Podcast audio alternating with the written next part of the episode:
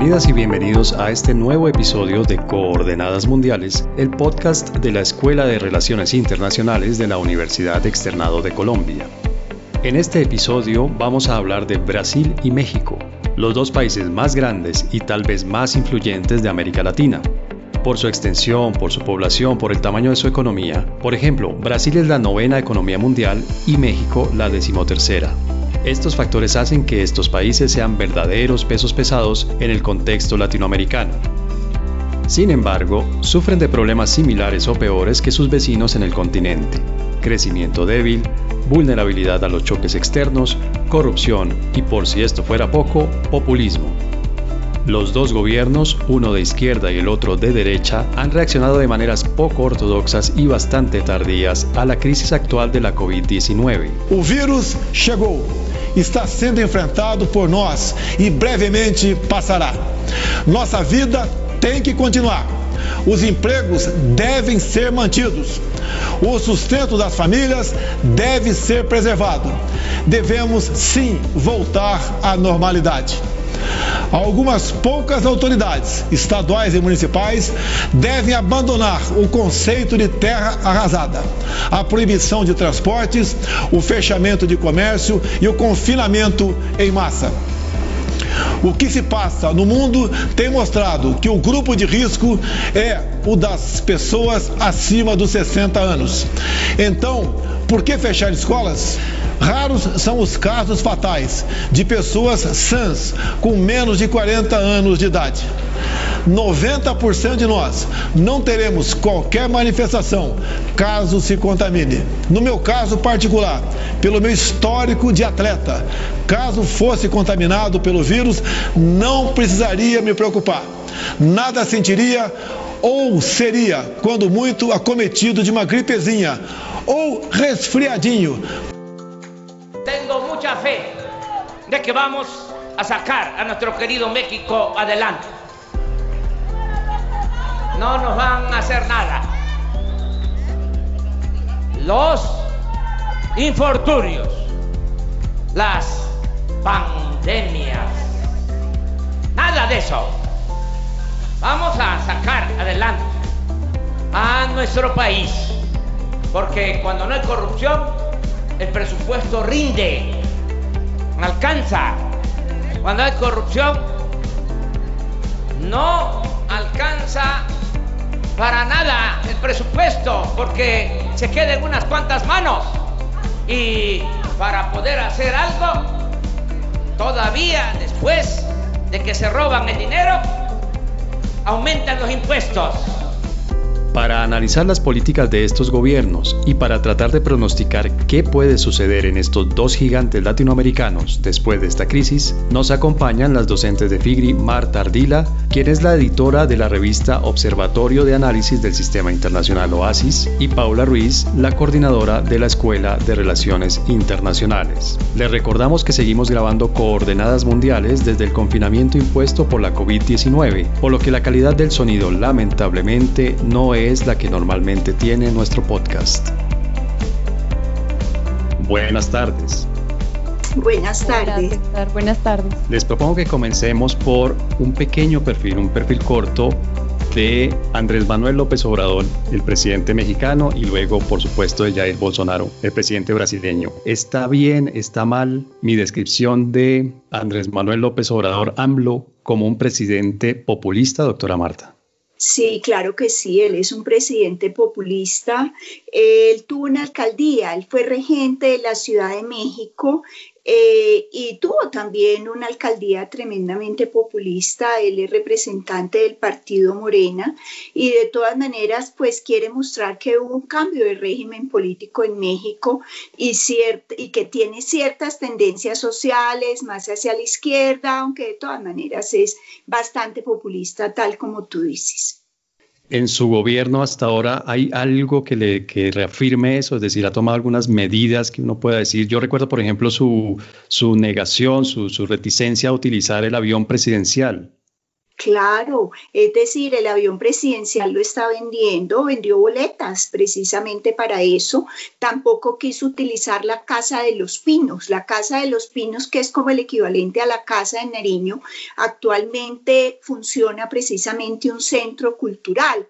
Entonces, digamos que en ese sentido es bastante populista, pero lo interesante de todo esto, César, es que recientemente precisamente a raíz del coronavirus, del COVID-19, la propuesta que él tiene es precisamente disminuir los salarios de muchos de sus funcionarios eliminar algunas subsecretarías y algunas secretarías también, eliminar también las primas que, que en México se llaman los aguinaldos y propone que hasta un 25% del sueldo de cerca de 20 mil trabajadores sea disminuido, es decir, eh, recortar los salarios de altos funcionarios. Entonces, digamos que hay unas medidas bastante populistas en ese sentido. Sin duda, del manual del buen populista latinoamericano.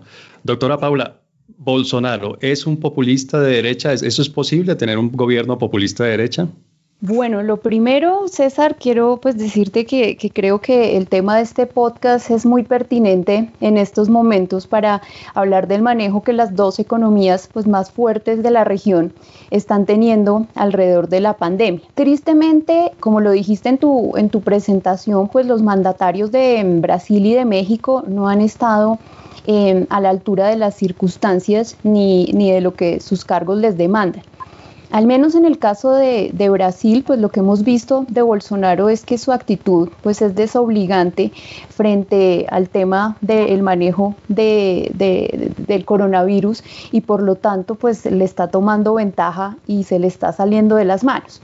Pero, pero esto ligado a lo que tú preguntas, pues al mirar la personalidad de una persona como Bolsonaro, pues se entiende que esté tomando precisamente esa actitud como de desinterés o como una actitud en la que priman otras prioridades frente al manejo que tiene que hacer de la situación. Es un ex militar, es un político que se ha hecho más o menos eh, a manera de, sus contactos eh, y de sus alianzas políticas. Fíjate que, su campaña política fue muy reñida, fue bastante polémica, eh, no cuenta, brincó por muchos partidos políticos a lo largo de su vida. Su reputación, pues eh, desde que era, desde que estaba en, el Congreso, pues siempre ha sido de ultraderecha, conservador, nacionalista, que son como los principios que él sigue tratando, eh, alrededor del cual sigue girando su discurso, tiene se le, pues se le ha comparado con Donald Trump. Para muchos es el Donald Trump suramericano.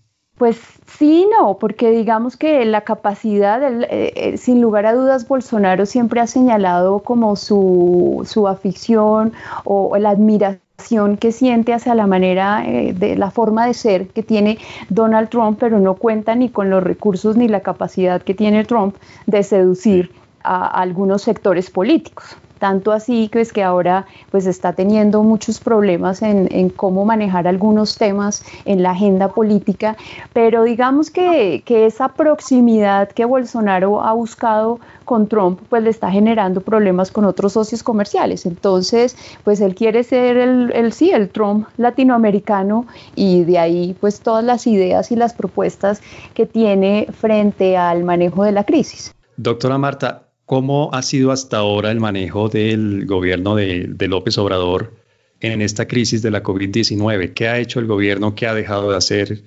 ¿Qué tan bien ha reaccionado? ¿Qué tan a tiempo ha reaccionado?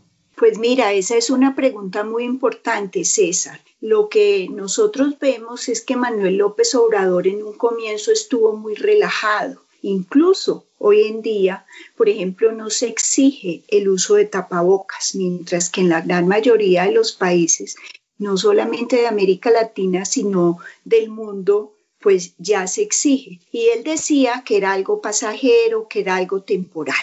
Pero sin embargo, lo que nosotros vemos en México es que hay 32 realidades muy diferentes. México es un país federal, entonces cada uno de los estados tiene mucha autonomía.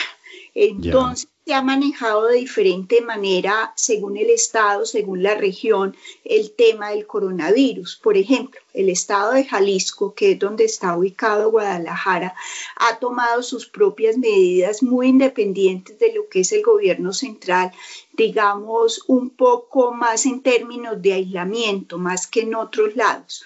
Pero entonces sí, en un comienzo estuvo muy relajado, pero a medida que fue viendo que la situación se ponía cada vez más grave, pues empezó a tomar una serie de medidas. En este momento en México, en toda la República Mexicana, hay cerca casi de 20 mil contagiados. Han habido más de... En un país, discúlpeme que la interrumpa, pero es un país de 130 millones de personas. 130 millones de, personas. Ciudad de México es una ciudad con más de 20 millones de habitantes y la mayoría de la gente que ha estado contagiada, pues lo mismo que sucede en todo el resto de los países, pues es en las ciudades más grandes.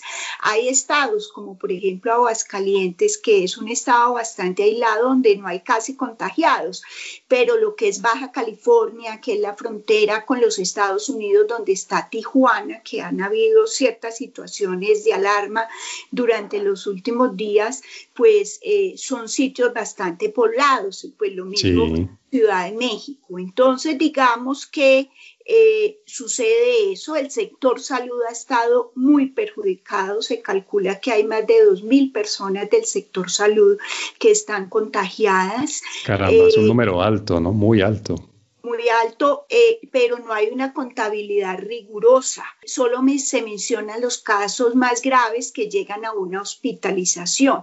Y en México durante muchísimo tiempo se utilizó un método de vigilancia centinela que empezó a utilizarse precisamente para el H1N1, que eh, la, pues, la influenza que en México pues estuvo muy arraigado. Entonces tenemos que tener en cuenta eso. Hay sectores de la Ciudad de México, por ejemplo, lo que es la delegación de Iztapalapa, eso queda al oriente, eso es como una alcaldía menor, que es donde está ubicada la central de abastos. La central de abastos de México es la central de abastos más grande de toda América Latina y se calcula, se calcula que, que ahí hay más de 5 mil contagiados. Es más, cuando se llega al, a esta central de abastos, hay centro de salud dentro de la central de abastos, hay cantidad de avisos que dice este es un lugar de alta contaminación del COVID-19. Tenga cuidado. y es un sitio neurálgico para cualquier ciudad, la central de abastos es neurálgico. Esa es como si fueran varios estadios de fútbol, es una cosa gigantesca, esa central de abastos y el gobierno de Manuel López Obrador no quiso cerrarla y no la quiere cerrar. Entonces digamos que está ese tema. Pero por otro lado, México es un país que donde hay mucha obesidad, donde hay porcentajes muy altos de diabetes y también enfermedades cardiovasculares, o sea que es un sitio donde hay mucha propensión precisamente y hay una alta población de riesgo. Esto es lo que llaman las comorbilidades, ¿verdad? Ese tipo de situaciones médicas son las que llevan a que la gente muera de la COVID-19. Claro, y además, como si eso fuera poco, pues están las comunidades indígenas. Gran parte de la población mexicana, un porcentaje muy alto, pertenece a diferentes etnias indígenas. Entonces, eso hace que también sea un riesgo por los índices de desnutrición y cantidad de variables. Además, en la cultura mexicana se come mucho con la mano, sí, los tacos con la mano. Entonces, eso hace también que sea un medio de contagio. Entonces, la situación en México es muy grave y el gobierno de Manuel López Obrador tan solo de manera tardía empezó a, darle alguna atención. Hoy en día se está en la fase 3 y se calcula que las dos próximas semanas van a ser semanas de pico o sea que van a ser semanas muy graves. Y lo que uno ve en México es que cada tres o cuatro días se duplican los casos, es decir, mientras uno ve que en un país como Colombia empieza a aplanarse la curva, en México la situación y la tendencia es distinta precisamente por haber comenzado de manera tan tardía. Doctora Paula, en Brasil el panorama es más preocupante, menos preocupante, es tan desolador como este que nos acaba de dibujar la doctora Marta sobre México. Pues mira, a pesar de que hay muchas similitudes en la manera como ambos países empezaron a, manejar el tema, entre comillas, como los discursos, a pesar de, ser de orillas tan opuestas, pues encontraron un punto en común y fue eh, inicialmente cómo manejaron eh, la pandemia. En lo personal, a mí me da mucha tristeza pues seguir las noticias y ver lo que está pasando en Brasil porque en lo personal me, apasiona, me parece que es un país hermoso, es complejo, tiene una majestuosidad única y por lo tanto pues tiene que entenderse desde esa misma heterogeneidad y de la pluriculturalidad que, que caracteriza a Brasil. Pero todo esto, lo que estamos viendo en este momento, pues es el resultado de años de, malos manejos en términos políticos. ¿no? Esto no solamente se le atribuye la crisis que está viviendo mm, Brasil en términos sanitarios a, lo que haya hecho o no Jair Bolsonaro, sino que pues es el resultado de muchos años de malas decisiones, de desigualdad, de corrupción y esto último pues aunado a una creciente inestabilidad política, pues que hacen que, Brasil realmente siga siendo como la promesa de, lo que quiso ser y no va a ser. Entonces ese país del futuro, ese país en desarrollo. País del futuro, ¿no?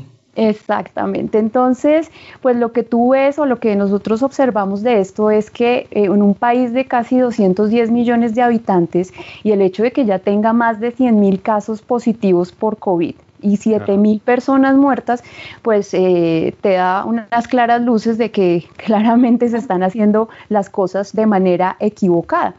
Brasil, de hecho, en un informe que presentaron hace, eh, hace este fin de semana en, las noticias, pues ya es el noveno país con el mayor número de contagios. Y, a pesar de esto, pues esto sigue sin llamar la atención de, Bolsonaro, que además es, ridículo porque sigue haciendo llamados a la gente para que salga a la calle y lo apoyen, para que salga a la calle y, y simplemente se manifieste en contra de sus gobernadores y de sus alcaldes que sí están tomando decisiones entonces esto tú lo ves en las ciudades eh, más pobladas, en el caso de Sao Paulo, en el caso de Río, hasta la misma Brasilia. Que vale la pena recordar, Brasil también es un país federal, es decir, los estados tienen cada uno un alto grado de autonomía, ¿no es así? Así es, y, fíjate que irónicamente también los dos estados que son los más afectados, que son el de Sao Paulo y, el de Río, fueron los estados que primero tomaron decisiones y medidas de, aislamiento. Lo que pasa es que pues el enfrancamiento y, la pelea entre el poder central y, los poderes locales pues no le ha permitido, por ejemplo, al gobernador del estado de Sao Paulo pues poder tomar medidas pues más contundentes. Según, según los medios, por ejemplo, locales eh, en Sao Paulo, eh, señalan que el número que está reportando el Ministerio de Salud de personas contagiadas puede ser incluso 15 veces más alto de lo que realmente están diciendo. 15 veces eh, más alto. No dos o tres, 15, no, veces 15 veces más alto de lo que realmente está, porque el gobierno se está centrando únicamente en hacer testeo de pacientes que son declarados como graves por los hospitales y demás, pero pues ya todos sabemos que hay un elevado número de asintomáticos. Por lo tanto, pues en un país con este eh, grado también de informalidad, que es un poco similar a lo que está pasando en Colombia, donde la gente vive más eh, del día a día que cualquier otra cosa, pues esto está eh, generando un problema. Y, algo que sumado a lo que decía eh, Marta con respecto al tema de, los indígenas, pues hay una elevada preocupación también en el caso del estado de Amazonas que es un estado que tiene 4 millones de habitantes y de los cuales 6.500 pues ya están contagiados y lo que vemos acá es un poco más de lo mismo de lo que pasa en Colombia y es un sistema sanitario y hospitalario que ya no da abasto con el número pues, de infectados y, que ya, ya casi va a llegar a los 600 fallecidos. Entonces, Hemos visto pues, imágenes realmente preocupantes de Manaos, que creo que es la capital de ese estado, ¿verdad? Sí, de hecho estuvo el, nuevo ministro de Salud, estuvo recientemente pues de visita y, es preocupante y, tú ves las declaraciones de la gente en los medios de comunicación y, es de desespero, o sea, no sabemos qué hacer y el sistema sanitario pues no da abasto. México venía con un desempeño económico bastante preocupante, ¿no? Se estaba acercando, creo que ya, ya había tocado la recesión técnicamente, la economía iba muy lenta, sabemos que eh, ha tenido problemas desde que llegó Donald Trump a la presidencia en Estados Unidos, que obviamente las políticas populistas de Andrés Manuel López Obrador no ayudan, y tenía unos, unos niveles de desempeño económico preocupantes. ¿Usted cree que el hecho de que la economía no estuviera funcionando muy bien llevó a López Obrador a actuar de la manera que actuó frente a la COVID-19? Claro que sí, César, yo creo que sí, eh, y, pero además sí, es todo este debate entre economía y salud, pero no solamente ese debate, sino que la influencia de las élites económicas mexicanas son muy fuertes. Las élites económicas influyen muchísimo porque más del 85% de las exportaciones, por ejemplo, van a los Estados Unidos. Pero bueno, respecto a lo que tú me preguntabas, sí, la economía mexicana venía mal y se ha perjudicado muchísimo. Se calcula que el primer trimestre de este año perdió un 1.6% de, de su Producto Interno Bruto, de su crecimiento, y se calcula que va a haber un decrecimiento entre el 5 y el 6% para el año 2020. Entonces es una situación tremendamente preocupante la de la economía mexicana. En estos días han habido devaluaciones precisamente y por otro lado hay una presión muy grande por parte de los del gobierno de los Estados Unidos del presidente Trump para que abra ciertas industrias que están ubicadas en la frontera México-Estados Unidos y que están ubicadas del lado mexicano. Entonces hay ah. una presión muy grande, se cree que se va a abrir la industria automotriz, eh, pero esas presiones continúan. El sector automotriz seguramente podría ser el primero en abrir en las próximas semanas. Y valdría la pena recordar la fuerte conexión, la fuerte interdependencia que hay entre la economía mexicana y la estadounidense, obviamente asimétrica en favor de la estadounidense, pero eh, son dos economías que están muy interconectadas, ¿verdad? Es decir, ahí podríamos decir literalmente, cuando a Estados Unidos le da gripa, México estornuda. De acuerdo, es una interdependencia compleja, asimétrica, pero lo interesante es que, por ejemplo, el NAFTA o el TEMEC de hoy, porque pues fue renegociado, ha tenido una balanza comercial favorable para México. Y eso es precisamente lo que le ha molestado tanto al presidente Trump.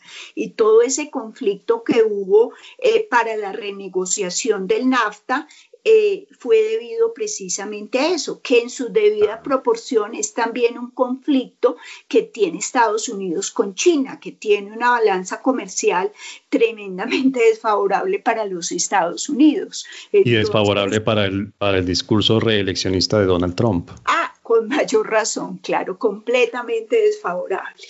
Claro. Doctora Paula, Brasil también venía con una situación mm. económica bien desfavorable, un crecimiento económico positivo pero lento y pues recordemos que hasta hace pocos meses, tal vez un año, estuvo eh, con un decrecimiento económico.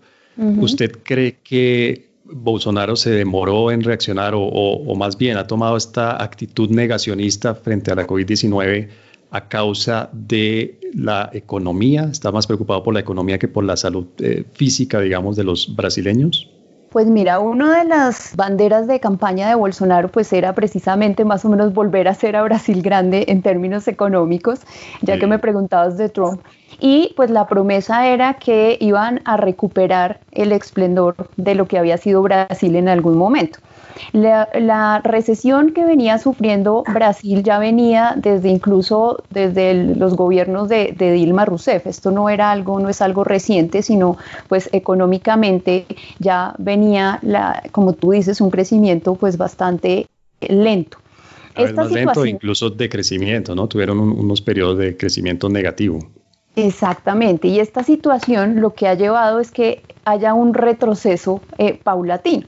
Según eh, datos del Fondo Monetario, pues Brasil, por ejemplo, pasó a ser de la sexta economía en el 2012 a ser la novena en 2019 y en la actualidad, según lo que se prevé, pues tras la crisis sanitaria eh, provocada por el COVID, el FMI proyecta que, que, Brasil va a tener un mayor descenso a lo largo de este, de este y del próximo año. Y a esto pues también tienes que sumarle el hecho de que su principal, pues eh, cómo se han frenado las exportaciones con, con, China. Y además viendo un informe que recientemente publicó eh, la CEPAL, pues uno de los más afectados con todo esto en cuanto a la disminución, eh, perdón, la disminución de la actividad económica, pues va a ser Brasil porque hay una irrupción en la cadena de suministros y de mercado en lo que son empresas manufactureras que dependen de, todos los insumos intermedios que se importan de China, eh, repuestos electrodomésticos productos tecnológicos, farmacéuticos y pues además otro que para todos los países de América Latina es crucial y es el tema del turismo, que se está afectando y según lo prevé la CEPAL, pues va a haber una contracción entre el cerca del 17 y 25% en una de las actividades que para los países latinoamericanos pues es, es clave y es el tema, por ejemplo, de, del comercio. Entonces, lo que sí vamos a ver en Brasil es que mm, sin lugar a dudas va a haber un retroceso en los avances que tenían en materia, de, mm, en materia de desarrollo social, va a haber un retroceso en el nivel y en la calidad de vida de muchos brasileros que habían logrado superar esa situación de pobreza y pues el temor ahora es que puedan caer en una situación de pobreza extrema. Una clase media que creció mucho con el gobierno de Lula da Silva y ahora posiblemente decrezca con todo esto que usted nos está contando pero una población que creció también debido a medidas eh, muy populistas, eh, mucho subsidio, mucho, mucha intervención gubernamental en el manejo de políticas sociales que con Bolsonaro se empezaron a frenar. Desde, antes de desde antes de la llegada de la COVID-19. Exactamente, por lo tanto, pues hay que, la lectura, por eso insisto, no es necesariamente desde ahora, sino ha sido un mal manejo político principalmente desde, desde incluso el segundo gobierno de, de Lula hasta, hasta hoy. O sea, esto es una tormenta perfecta que se empezó a gestar desde hace mucho tiempo. ¿Qué consecuencias políticas puede tener la COVID-19 y, el manejo que le ha dado Andrés Manuel López Obrador a esta crisis para su gobierno y para su partido? Pues mire, yo creo que sin lugar a dudas eh, lo va a afectar enormemente, lo va a afectar enormemente por los niveles de economía que van a disminuir, el turismo en México va a disminuir, la primera entrada de ingresos de México es el turismo incluso por encima del petróleo y lo que son también las remesas. En Estados Unidos hay cerca de 11 millones de mexicanos, entonces eso va a hacer también que las remesas eh, pues se vean seriamente perjudicadas y, eso va a afectar sin lugar a dudas tanto a Manuel López Obrador como jefe de Estado, como también a su mismo partido político. Eh, creo que ahí pues se juega toda esa relación entre economía y salud, pero también se juega una relación entre individualismo y cooperación. México es un país que durante los últimos meses ha enfatizado mucho en el tema de cooperación. México hoy en día tiene la presidencia de la CELAC, que la recibió precisamente a comienzos de este año. Y hace poco, precisamente en el mes de marzo, no, en el mes de abril, realizó una reunión de la CELAC precisamente para mirar el tema de salud. A esa reunión invitó al gobierno de China y China estuvo presente y se acordó intercambiar una serie de información eh, respecto a la situación sanitaria y al mismo problema y al mismo manejo de la pandemia. Se acordó también que en el contexto de la Asociación de Estados del Caribe, que pertenece 25 estados eh, plenos de toda América Latina, eh, se hará una reunión de los encargados de temas de salud precisamente para intercambiar información y manejos que se han venido dando. Podríamos decir entonces que internamente puede que López Obrador salga debilitado, pero tal vez en el entorno latinoamericano recupere algo del liderazgo que había tenido México históricamente? Pues yo veo difícil que México recupere liderazgo, es decir, desde hace mucho tiempo a México se le ve muy cerca de los Estados Unidos y eso genera desconfianza en muchos de los países de la región para que México represente sus intereses. Eh, no creo que recupere liderazgo. El tema del narcotráfico también es un obstáculo para que pueda eh, superarlo, pero sí el tema de cooperación es un tema que tradicionalmente le ha interesado a México y que está avanzando en ese sentido, es sobre todo una cooperación hacia, primer lugar, Centroamérica y luego el resto de países. En Brasil, hasta ahora, esta crisis de, la COVID-19 ha conducido o ha coincidido con una crisis política. Hasta este momento, el gobierno de Bolsonaro ha perdido dos de sus ministros. ¿Puede seguir ampliándose, profundizándose esta crisis política en Brasil? Bueno, mira, ahí digamos que me gustaría traer a colación la típica frase de, de Alicia en el País de las Maravillas, más o menos, si no sabes a dónde vas, pues cualquier camino es bueno. En este momento algo así le está pasando eh, a Bolsonaro. Él está en una pelea entre, entre sus gobernadores eh, locales, entre incluso sus propios ministros, porque la salida pues, del ministro de Salud, Mandetta, que estaba bien preparado, que estaba haciendo, pues en el medio de todo estaba tratando de manejar con los gobernadores y con los alcaldes la situación y pues encontrarse con un personaje que, que todo el tiempo lo desautorizaba a través de Twitter y demás, pues genera evidentemente una crisis como, como la que están en este momento eh, surtiendo, a lo cual pues también tienes que sumarle la renuncia de, Sergio Moro, que era el líder o era el símbolo de la anticorrupción en Brasil, el, el exministro de Justicia, pues su dimisión trae una nueva eh, crisis al gobierno de Bolsonaro y por lo tanto pues al problema sanitario pues tienes que sumarle el problema económico y ahora el político. La renuncia de Moro estuvo acompañado de una acusación, es decir, no solamente renunció, sino que acusó al presidente por involucrar a la Policía Federal y por darle malos manejos, digamos, al, a la Policía Federal, ¿verdad? Sí, porque las acusaciones de Moro y que ahora pues va a tener que enfrentar a la justicia por eso es porque acusó al presidente Bolsonaro de, interferir políticamente en investigaciones policiales que precisamente habían sido ordenadas o habían sido lanzadas por el propio Moro y entre las cuales pues se involucraban algunos de los hijos de Bolsonaro y hasta el propio Bolsonaro. Entonces, pues, y esto tenía que ver principalmente con la eh, elección del nuevo director de la Policía Federal, que es muy cercano pues a uno de los hijos de, Bolsonaro y por lo tanto pues eh, esta investigación y todo esto pues se deriva a, un tema eh, personal. Entonces por eso pues em, Moro, perdón, pues toma la decisión de hacerse a un lado, pero toma la decisión de hacerse a un lado y de abrir la caja de Pandora que es lo que va a empezar a hacer en este momento. Tanto así que, de hecho, el presidente Fernando Enrique Cardoso, que se había mantenido muy al margen de todo esto, hace unos días salió a decir, eh, bueno, entonces Bolsonaro, evítese o evítele a Brasil un nuevo impeachment y simplemente renuncie. Renuncie porque usted no ha sido capaz de, manejar adecuadamente la crisis que se está generando. Y tanto así que, uno de los principales opositores para el presidente Bolsonaro pues ha, sido, por ejemplo, el, gobernador de Sao Paulo, eh, que fue también alcalde de Sao Paulo, eh, Joan Doria, y lo que él dice en los medios de comunicación es muy fuerte. O sea, Brasil se está enfrentando en este momento a dos virus, al COVID y a otro que está en el Palacio de Plan Alto porque usted representa eh, lo peor para nuestra justicia, para nuestra libertad y para la democracia de Brasil.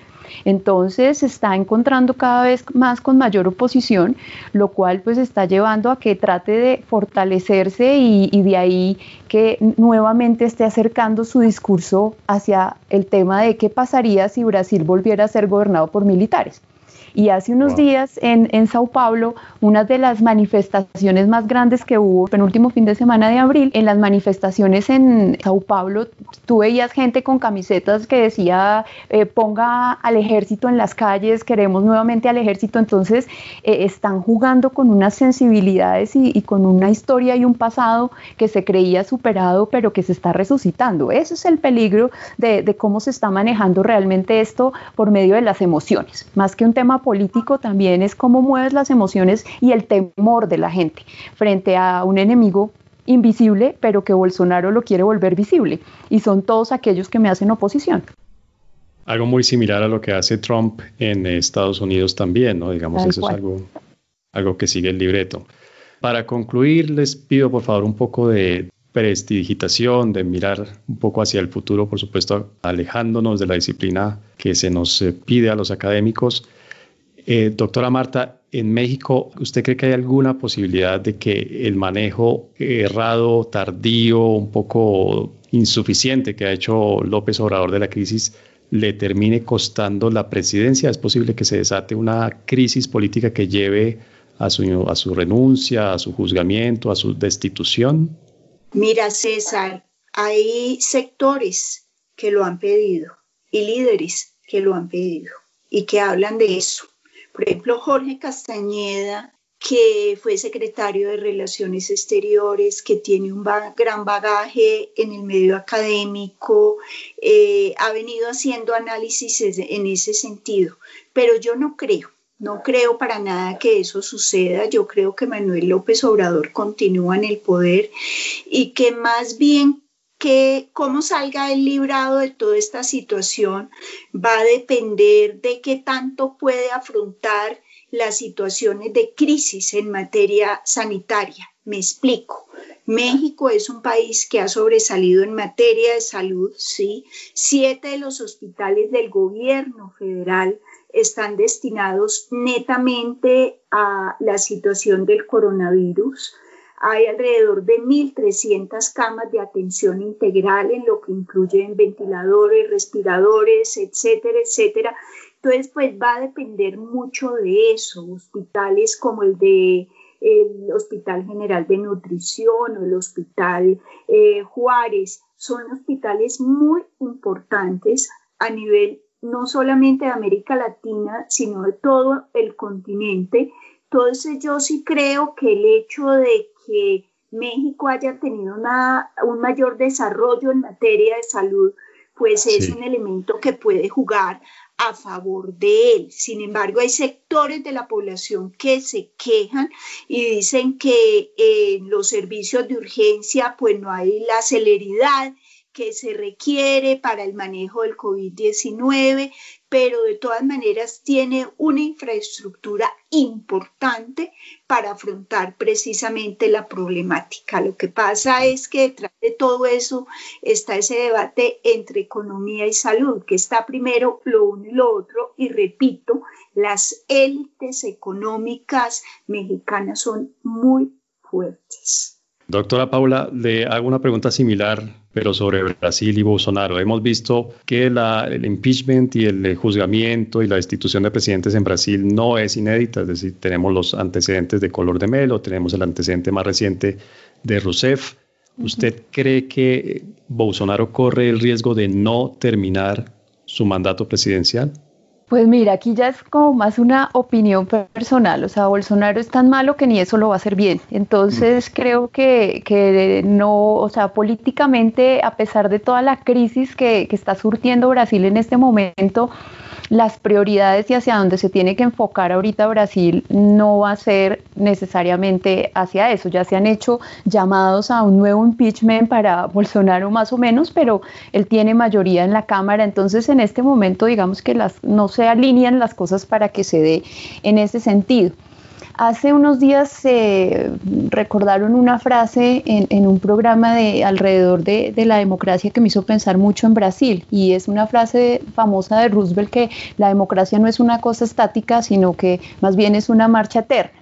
Mi conclusión en esto es que Brasil ahorita se está viendo afectado por tres cosas que son las que tienen que prevalecer en una democracia y es la confianza que tú tengas a tus instituciones públicas, la confianza que tenga el pueblo hacia sus gobernantes, la confianza que tengan eh, los mercados financieros sobre un país y creo que en este momento es algo en lo que Brasil está tratando de trabajar frente a, los mercados extranjeros, cómo recuperar esa confianza. Lo segundo es el tema pues de la cooperación y una cooperación no solamente en términos internos, sino que Brasil está fallando en ese liderazgo que durante mucho tiempo tuvo en la región. Las decisiones que Brasil no está tomando en este momento están empezando y van a empezar a afectar con mayor eh, ahínco a sus vecinos. Argentina que ha hecho bien la tarea, me, sí, eh, Uruguay, en el caso pues países más pequeños como Bolivia. Si Brasil no toma decisiones contundentes frente a al tema de cómo manejar el COVID, pero en términos no solamente sanitarios, sino también económicos y demás, pues se le, se le va a salir de las manos. Y lo tercero, pues lo que estamos viendo es una falla en la coordinación entre las decisiones de sus ministros, las decisiones de los gobernadores, las de sus propias decisiones. Por lo tanto, sí hay una crisis en este momento, pero las prioridades de Brasil no van a dar para que asuma ahorita el vicepresidente, sino que tienen que mirar cómo trabajan para sacar adelante pues al país porque se está viendo altamente afectado por encima de, de muchos países de la región. Muy bien, pues con estos panoramas que nos vienen desde México, desde Brasil, ninguno alentador, ninguno tranquilizador, pero pues es la realidad que estamos viviendo en esta coyuntura muy difícil. Nos despedimos en este episodio, les agradecemos a todos los que nos están escuchando, los invitamos como siempre a dejar sus comentarios, dejar sus preguntas, sus sugerencias. Y por supuesto les agradezco enormemente su compañía, sus aportes, la inteligencia que nos han puesto hoy al servicio de entender este problema muy, muy enredado que es la democracia, la política, la economía y la COVID-19. Doctora Marta, muchas, muchas gracias por su compañía. Doctora Paula, muchas gracias por su compañía y espero que nos podamos encontrar muy pronto. Muchas, muchas gracias. gracias, César. A ti. Gracias, César.